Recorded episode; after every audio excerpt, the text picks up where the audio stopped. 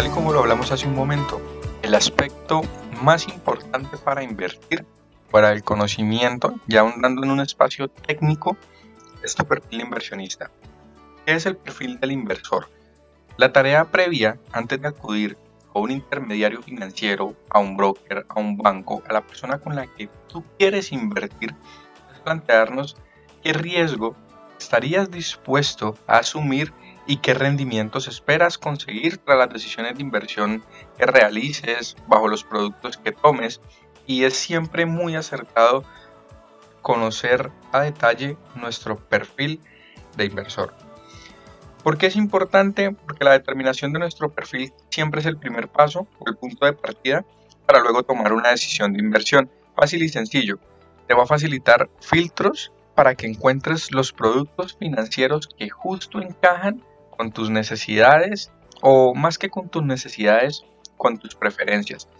El broker o el intermediario financiero o el asesor financiero siempre va a tener la obligación de que te informe en función de vida y adecuada a las características y los riesgos de los productos que tú vas a adquirir. En función de eso, tiene que mostrarte los productos. Ahora, asumir un riesgo inadecuado, es decir, más elevado el de tus preferencias, puede, puedes, puede provocarte mucho más que un disgusto, mucho más que perder dinero. Es decir, dejar de lado todo el rollo de invertir y no hacer nada por ti.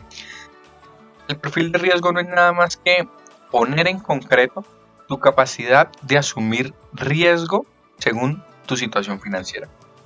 Y junto con la capacidad, la disposición que tienes a aceptar el riesgo según tu carácter. Es decir, capacidad de asumir riesgo y disposición de aceptar el riesgo.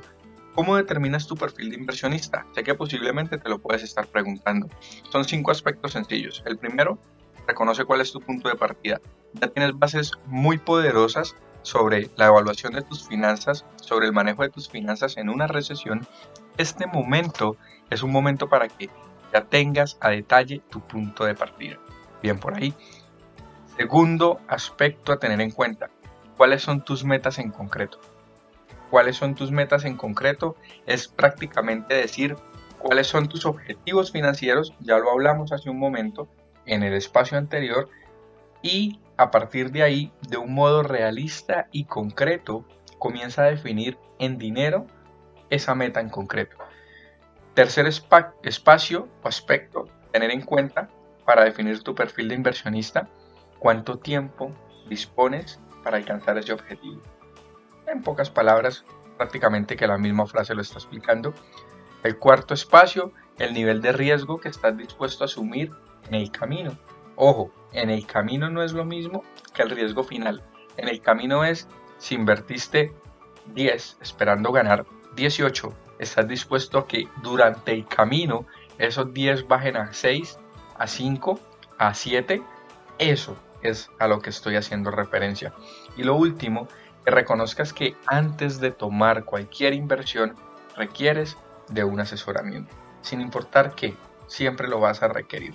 Hay muchas herramientas en las que ustedes pueden poner todos estos detalles y les pueden dar su perfil de riesgo exacto.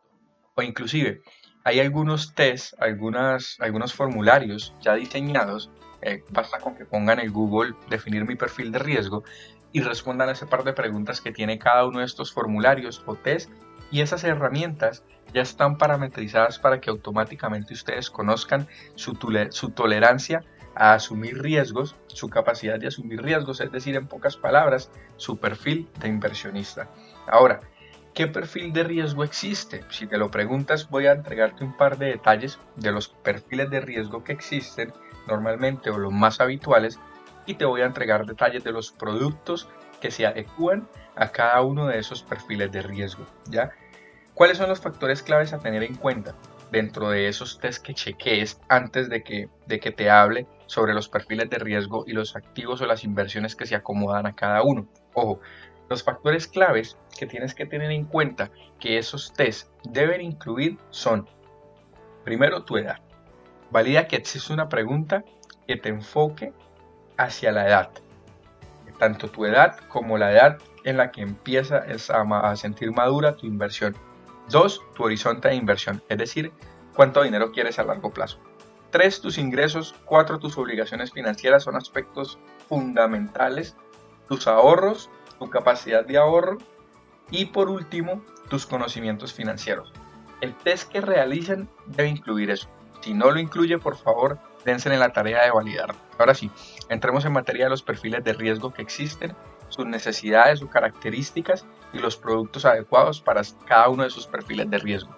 Primero, el que es muy agresivo, muy alto en cuanto a nivel de riesgo. Es una persona que está dispuesta a asumir obviamente un mayor nivel de riesgo con el fin de obtener una mayor probabilidad de ganancia o rentabilidad, como quieras llamarlo. Esta es una persona que está prácticamente que de la mano con unas fluctuaciones altas y tiene conciencia de las ventajas y las desventajas. ¿Cuáles productos son adecuados? Los bonos de bajo riesgo, las acciones de empresas que mueven mucho capital o son muy volátiles, mm, e inclusive las ICO o las IPO, son las ofertas iniciales de cada acción, inmuebles a muy corto plazo, fondos mutuos de bonos, fondos mutuos de acciones, eh, fondos de acciones AA, W posiblemente, son muy buenas opciones. Este es el perfil muy agresivo. El perfil agresivo es uno que tiene, pues sí, una inclinación alta hacia el riesgo, pero no es tan alta. No es tan alta como el que expliqué anteriormente. Igual es un perfil que busca fluctuación en el mercado, grandes movimientos, mucha más rentabilidad. Algunos productos para invertir, los que nombré anteriormente, junto con fondos cotizados o ETFs, fondos mutuos mixtos, fondos de alto riesgo como renta fija, por ejemplo, o fondos quizás en los que puedan poner opciones o futuros. Futuros. Existe un punto medio dentro de los perfiles de riesgo y este es el balanceado, es decir, un moderado inclinado a alto nivel de riesgo. Son personas que se relacionan con las inversiones de una manera modesta, pero que cuando llega el momento son capaces de inclinarse hacia un riesgo mucho más alto con el fin de obtener la mejor, el mejor resultado entre, la, entre combinar sus ganancias de una manera equilibrada frente al capital y la preservación del capital. Los dos perfiles anteriores, el agresivo y el muy agresivo, no se ocupan tanto de conservar su capital. Este perfil balanceado es una mezcla muy interesante entre alguien que se ocupa de obtener ganancias y de preservar su capital. Productos adecuados para este tipo de perfil, un inmueble a mediano plazo, los depósitos a plazo, los bonos de bajo riesgo, los fondos mutuos, las acciones de renta variable, pero de renta variable moderada. Después de este perfil de riesgo existe algo que se llama conservador y muy conservador. La palabra por sí sola ya lo explica. El conservador tiene un perfil bajo de nivel de riesgo. El muy conservador tiene un muy bajo nivel de riesgo. El conservador, estoy explicando dos al mismo tiempo. Primero, el conservador, el que tiene una inclinación baja hacia el nivel de riesgo, son personas que en relación a sus inversiones, como ya su palabra lo dice, van a asumir un bajo nivel de riesgo siempre. Para ellos es más importante preservar su capital. Eso significa que no están dispuestos a aceptar pequeñas fluctuaciones en sus inversiones, es decir, grandes movimientos no los aceptan en el mercado. Su tolerancia al riesgo es muy limitada es más que todo conservadora y los productos más adecuados para ello van a ser un inmueble a largo plazo, un depósito a largo plazo, las cuentas de ahorros, los fondos cotizados a largo plazo. Y el muy conservador prefiere, en su gran mayoría, frente a las inversiones, una preservación absoluta, absoluta de su capital, sin sacrificar el dinero, sin sacrificar el tiempo, buscando un rendimiento como el rendimiento promedio, por así decirlo. Eh, los productos más adecuados, fondos mutuos, bajo riesgo, bonos de bajo riesgo, cuentas de ahorro, CDTs, inmuebles a muy largo plazo, a muy largo plazo. Estos terminan siendo los perfiles de riesgo, las características de cada uno, valida cuál se adapta mucho más a tu perfil, ya sea resolviendo un test, ya sea que tú de manera consciente hagas un ejercicio, de cualquier forma es muy importante que lo hagas.